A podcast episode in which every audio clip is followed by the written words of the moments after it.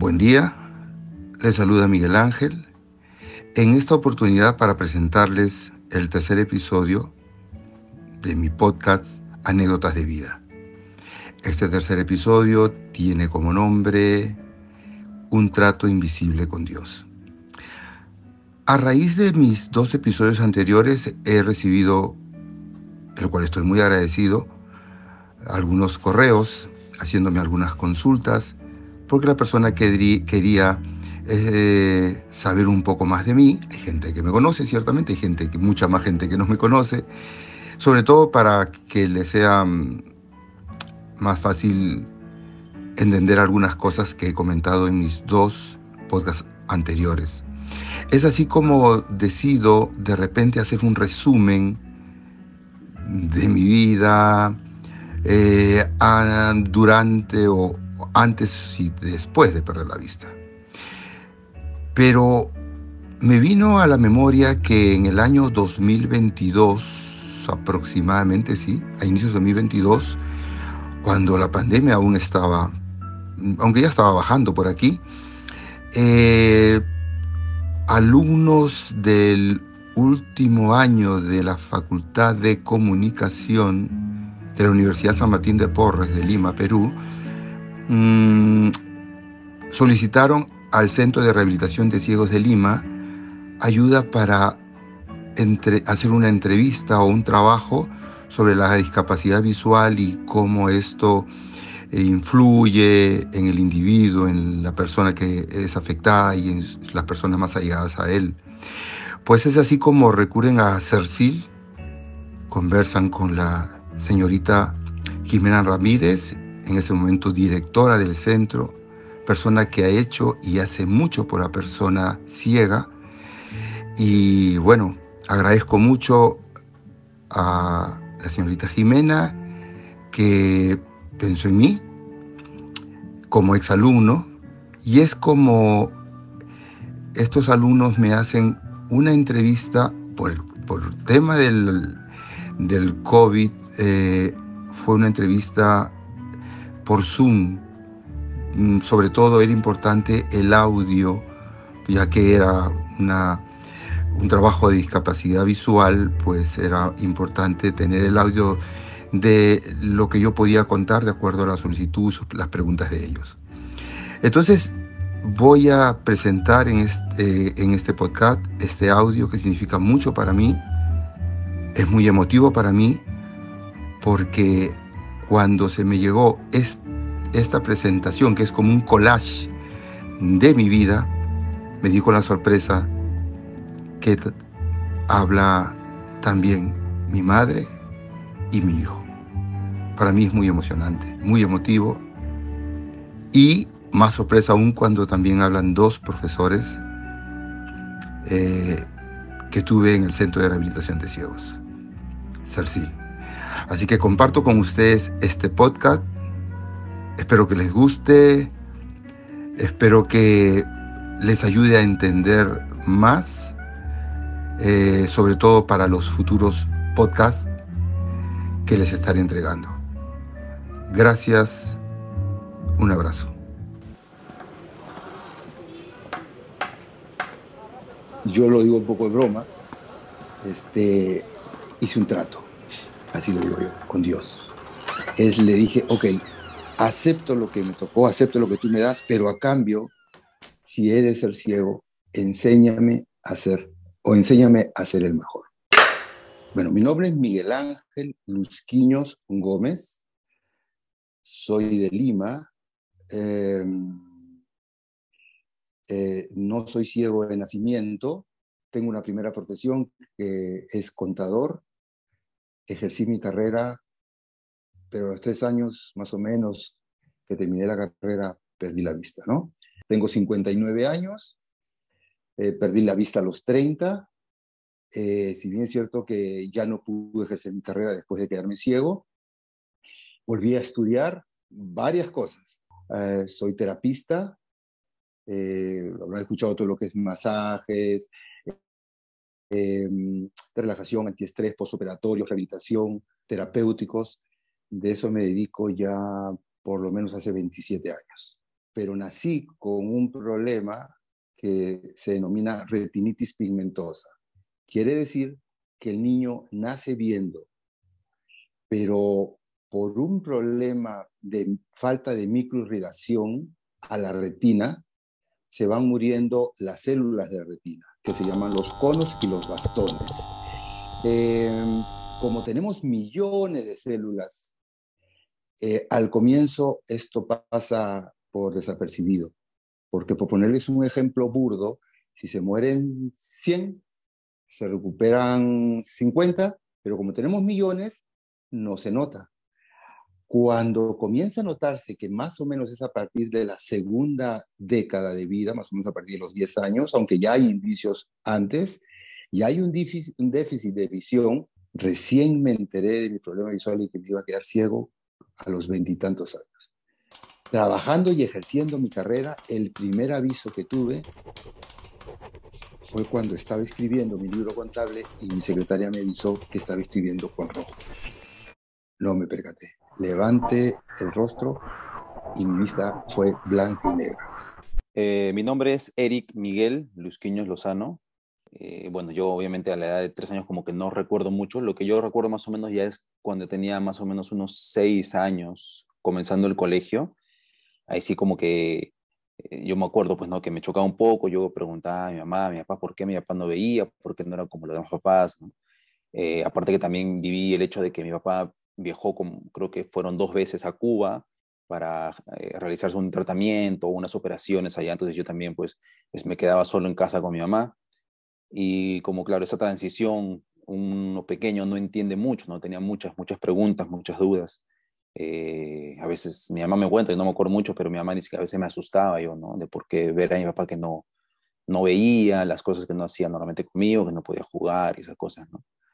Pero con el tiempo, pues uno va creciendo y se va acostumbrando, ¿no? Pues entre comillas, ¿no? De lo, que va sucediendo en la casa, ¿no? Yo me acuerdo claramente el día en que mi papá, yo lo encontré llorando en su cuarto, donde me dijo de que había perdido su último haz de luz. Antes mi papá podía identificar si el foco de la sala o del comedor estaba prendido o apagado. Yo me acuerdo claramente ese día donde mi papá llorando, yo me preocupé, me asusté, no sabía por qué estaba llorando, llamé a mi abuela y mi papá nos confesó de que ya simplemente ahí perdió por completo la vista. Bueno, ya no sabía si estaba prendida la luz, estaba apagada, estábamos ahí con nosotros siempre. Nosotros hemos estado ahí apoyando, siempre hemos sido los cuatro, pues, ¿no? Mi papá, mi mamá, mi abuela y yo, hasta el día de hoy. Mi papá me llevaban a, hacerme exámenes a los ojos. Eh, básicamente era un conejillo de indias, o sea, me llevaban, me hacían todos los, los tratamientos sabios por haber para tratar de hacer un diagnóstico. Yo lloraba mucho porque me hacían doler mis ojos, yo era muy pequeño pero no sabía que era con el hecho de poder saber si es que yo tenía el, problema de mi papá, ¿no? Si lo había heredado. Pasó todo ese tiempo y yo ya grande, te, cuento, pues tendría yo que 18, eh, 19 años fácil, rebuscando entre mis cosas allá en el RIMAC, cuando vivíamos en el RIMAC en esa época, encontré unos documentos de mi papá donde estaba de toda su enfermedad, fotos de cuando viajó a Cuba, de sus operaciones, todo, y encontré un informe donde literalmente le decían el diagnóstico de su enfermedad lo que tenía y pues me di con la sorpresa de que decía de que tenía un cierto porcentaje de que de probabilidades de que podía ser hereditario. Soy María Gómez Alarco, madre de Miguel Ángel Luzquiños.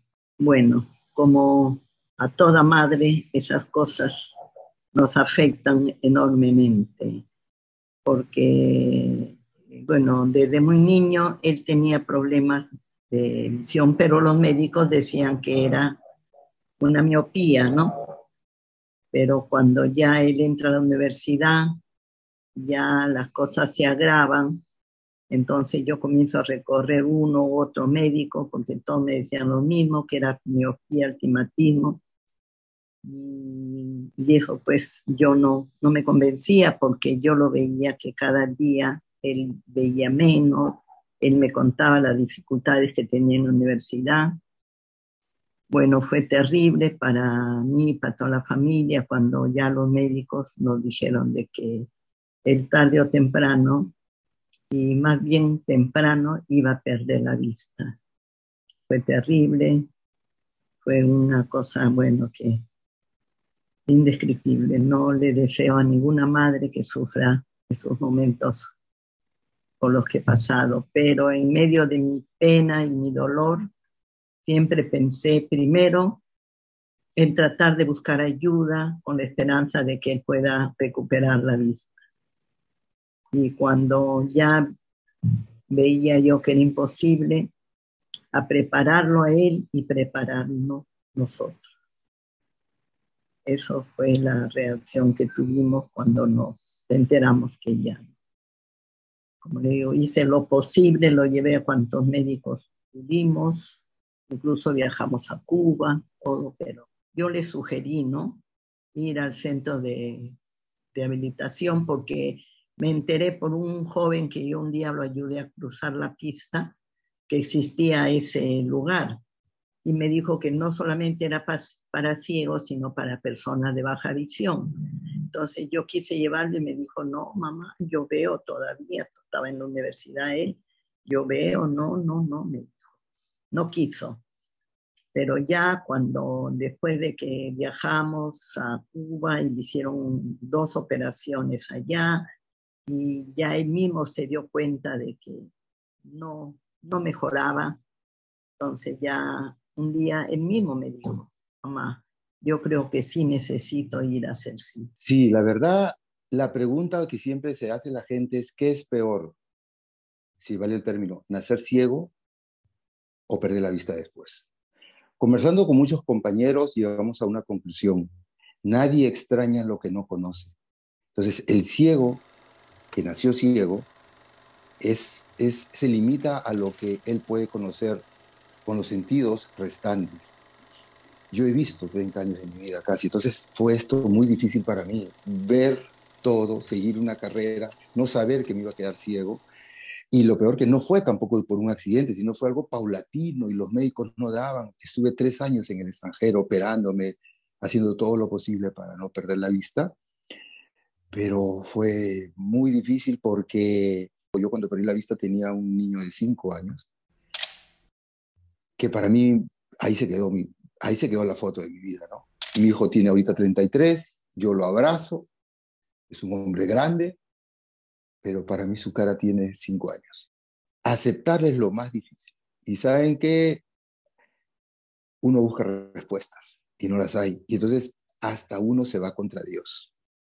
Yo soy, soy católico, pero en ese momento tú preguntas, ¿por qué a mí? ¿Por qué yo? ¿Qué me pasó?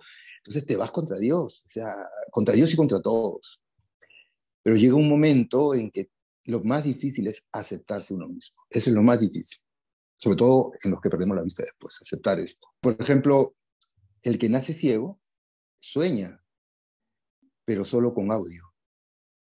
Yo sueño ahora y es lo mejor que me puede pasar. Porque cuando sueño, veo, por supuesto que veo a mi familia, a mi gente, a como yo lo vi. Yo no me imagino a mi mamá ahora súper canosa, ¿no? Y sé que está canosa, pero la, sigo yo imaginando con el cabello negro. Entonces, eh, es un poco eso, la, la, la paradoja de la vida, que me gusta soñar porque sueño y veo, porque sueño que veo, porque he visto antes, pero claro, hay una añoranza, un dolor, ¿no? una pena.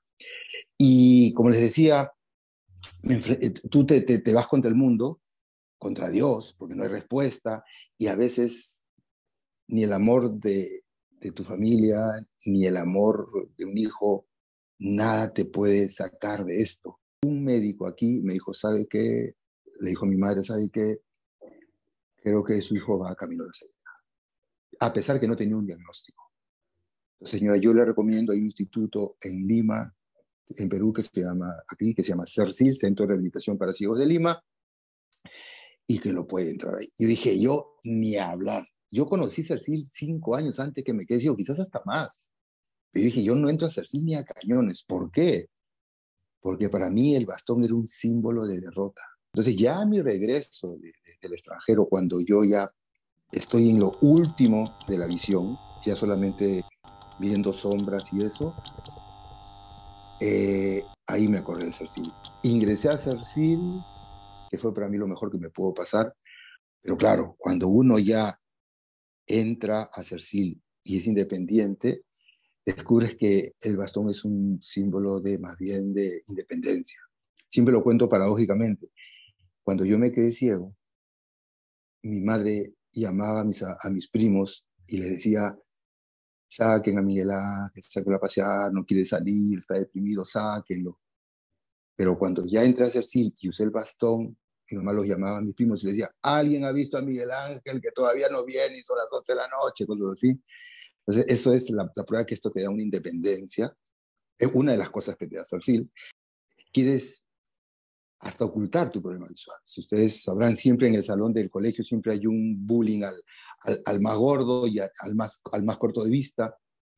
Y tú quieres ocultar, la gente dice, oye, tú no ves. Y tú dices, no, sí veo, aunque te sacas la mugre porque te caes. Entonces, sí para mí fue primero aceptar que estaba, iba o camino ya a perder la vista.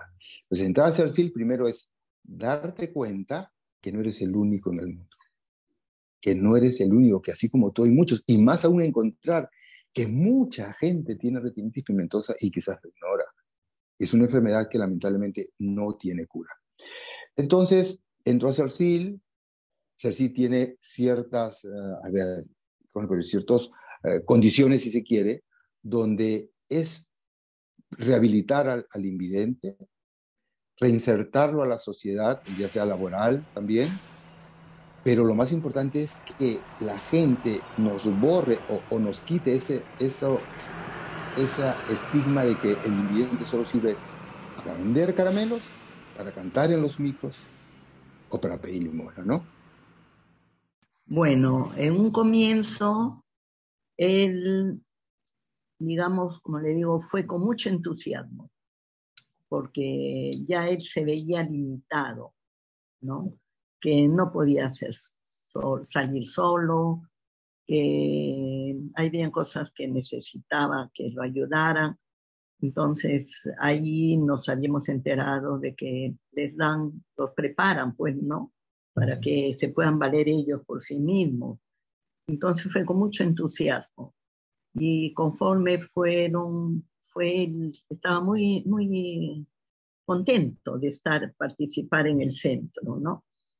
y lo mejor de todo para él fue cuando le dieron el bastón.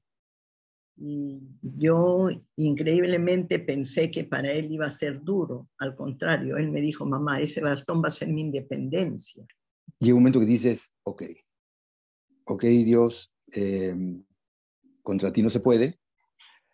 Y ok, acepto lo que me tocó. Entonces, yo lo digo un poco de broma. Este, hice un trato, así lo digo yo, con Dios.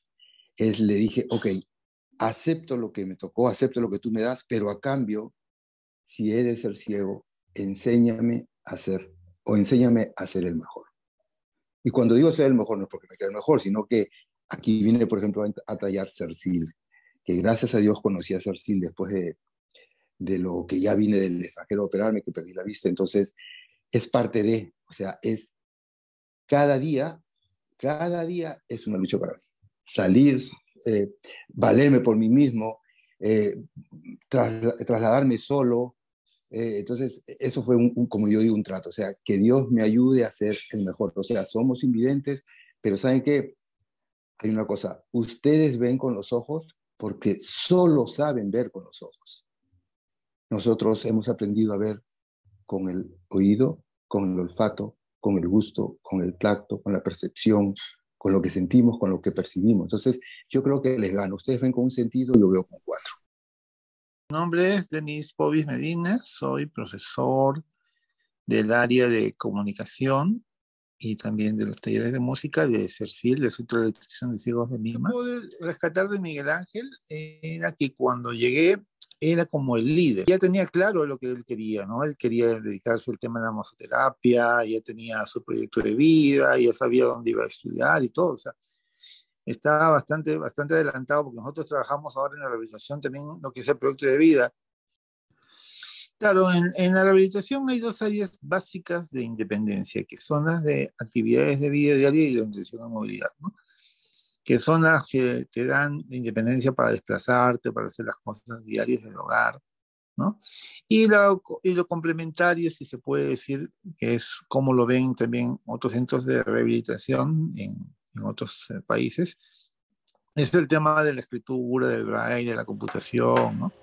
que sin dejar de ser importante, de repente no lo es tanto para muchas personas, sino más que nada muchos requieren desplazarse y poderse autovalidar en el hogar, ¿no?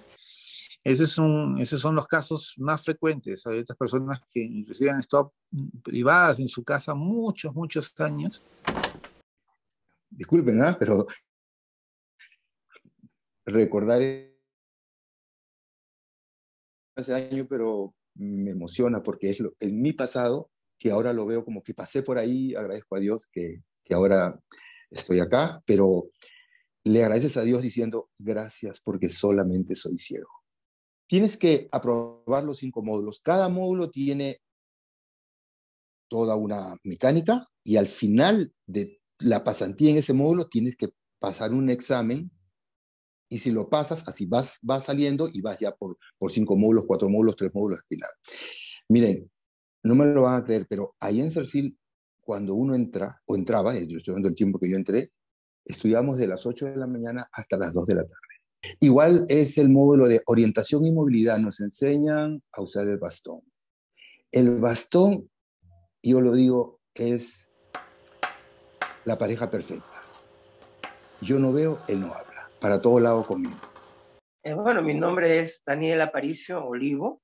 Yo soy de profesión tecnólogo médico, terapista físico, y me dedico a trabajar en la rehabilitación integral de las personas con discapacidad visual.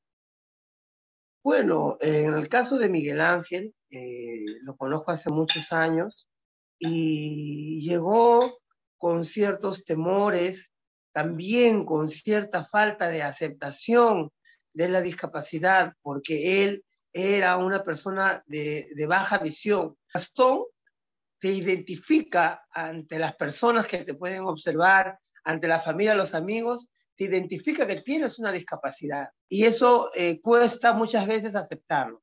Pero por la otra parte, por la parte positiva, es lo que te da la verdadera independencia. La persona con discapacidad visual que usa un bastón es una persona que va a tener todas las posibilidades de desplazarse. El primer día que él salió con bastón y llegó a la casa, yo no lo vi, porque él entró, primero los preparan para usar el bastón, ¿no? y salen por las calles así. Entonces a él no le dicen qué días van a regresar solos con el bastón. Y el día que él regresó, entró a la casa, dejó el bastón detrás de la puerta y se me acercó a saludarme. Y después me dice, mami, te cuento una cosa. Le digo, ¿qué, hijo? He venido con mi moto.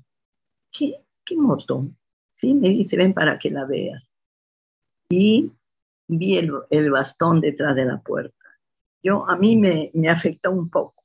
Hasta que un día me cuentan, un familiar que estaba con mi mamá, que sabía hacer compras, y regresaba a la casa y dos cuadras antes de llegar a casa me vio venir caminando por primera vez con mi bastón. Dicen que fue muy fuerte para mi mamá. Porque sabía que yo estaba en Sarcil, sabía que era rehabilitado, sabía que era independiente, pero como madre, creo que fue fuerte. Un día va mi hermana y salimos a comprar pan. Y en eso que, estamos saliendo, él venía de una calle y cruzaba el parque donde nosotros vivíamos. Y por primera vez lo veo a mi hijo con bastón. Para mí fue algo muy duro, pero al ver lo que él se valía por sí mismo, que caminaba solo, con qué tranquilidad venía él, caminaba todo. En ese momento me afectó tanto y me emocioné que no quise hablarle ni pasarle la voz. Y lo dejé que entrara solo a la casa. La parte de inserción laboral, yo de verdad, cuando terminé mi inserción vino la preocupación, ¿y ahora qué? Entonces, no tuve suerte con respecto a conseguir trabajo. De ese tiempo, la señora Irene Alacagua me dijo, Miguel Ángel, ¿no has pensado estudiar masajes? yo dije, ¿masajes? No, pero ¿por qué no, Miguel Ángel? No, eso no va conmigo. ¿Masajes? Un curso muy bien organizado de curso para, solo para invidentes. fueron solamente 12 invidentes que evaluaron, que postularon ahí, pero era ya algo más, era el shiatsu, se estudiaba eh, algo más profundo, ¿no? Eh, también hice, bueno, se veía también parte de anatomía, biología, osteología, astrología, entonces me interesó porque era ya algo de salud, algo que ya tenía que ver más con, con, con, con la parte médica. Y entonces, eso sí me gustó. Pero miren, ahí la negativa que tuve fue de mi madre, porque mi madre dijo, no, no, no, no, yo no he puesto un hijo en la universidad para que termine de masajista. Y la verdad que me, fui, me vi obligado. Si yo tocaba el órgano, pues dije, no, esta es mi oportunidad. Entonces, ¿qué hice? Mi, primera, mi primer trabajo fue con un payasito, eso es de fiesta infantil pero el payasito se olvidaba que yo era cieguito. Entonces, cuando yo estaba tocando, el payasito me hacía una seña y yo ni enterado estaba, pues, y yo seguía tocando y no paraba. Entonces, los, los, los niñitos se dieron cuenta. Entonces, cada vez que ya veían que el payasito me hacía una seña, los, los niñitos soltaban el bastón. Al final nunca perdía nadie. Mira, lo más terrible para él fue el saber que él no iba a poder trabajar entonces él me decía, yo siempre he pensado que yo iba a ser tu apoyo. Cuando mi hijo está en la casa, me dice, mamá, a la señora se le ha malogrado su refrigeradora. ¿Por qué no hago yo marciano cemento? Porque la señora vendía bastante. Y le digo, ¿tú crees, hijo? Sí, mamá, yo, yo los puedo hacer. Y así fue, y comenzamos ahí ayudándolo. Nosotros licuábamos, ya le poníamos el tazón en el baldecito para que él endulce, él llenaba, como sea, y en esos, habría sido unos 15, 20 días, un mes, no recuerdo bien, que se hizo sus buenos centavos en vendiendo marciano. Y recuerdo que un día me dijo, mamás, no he podido ser contador, pero voy a ser empresario. Es totalmente mi ejemplo a seguir. O sea, si en algún momento me dicen eh, cuál es tu referencia mayor en la vida, de todas maneras mi papá. Mi papá me ha enseñado todo lo que yo sé hacer ahora, ser, ser persistente, eh, así te golpees y te caigas, seguir haciéndolo, porque en un momento todo eso se va, a retribuir a ti mismo, ¿no? Bueno, ¿qué le puedo decir a mi hijo? Lo que siempre le digo, que lo quiero mucho y que me siento muy orgullosa para mí, que él es un ejemplo para muchos jóvenes, que muchas veces tienen todas sus facultades y no salen. Y él, con las limitaciones que ha, salido, que ha tenido, ha salido salir adelante y ha salido ser un hombre de bien y un hombre productivo, un hombre que no ha necesitado económicamente de otras personas él mismo se ha, se sacado adelante a su familia. Que lo quiero mucho. Un abrazo, hijo, en mi corazón. Eh, eh, también estudié en otros sitios para especialización que hace 26, 25, 24 años que me dedico a todo lo que es masoterapia. Y cada vez que hago una terapia a una persona y la persona me, me agradece y hasta me abrazan porque se sienten bien después de la terapia, ellos no saben que no hay cosa más importante para una persona discapacitada que sentirse útil. Primero, aceptar que estaba, iba o camino ya a perder la vista. La familia es muy, muy unida, muy, muy unida. Cuando digo muy unida, no solamente para fiestas, sino para justamente apoyarnos y darnos una mano. Entonces, cuando tuve ese problema, yo sentí mucho de el apoyo familiar en general. Tenemos tres grandes motivos inmensos, un hijo de 33 años, una, una nieta de 13 y una nieta de 7. Tres motivos inmensos para saber que tenemos suficientes motivos para siempre estar de alguna forma pendiente de, mi, de mis nietas y cualquier cosa que ellos necesiten, saber que nos tienen juntos. Si eres el ciego, enséñame a ser el mejor.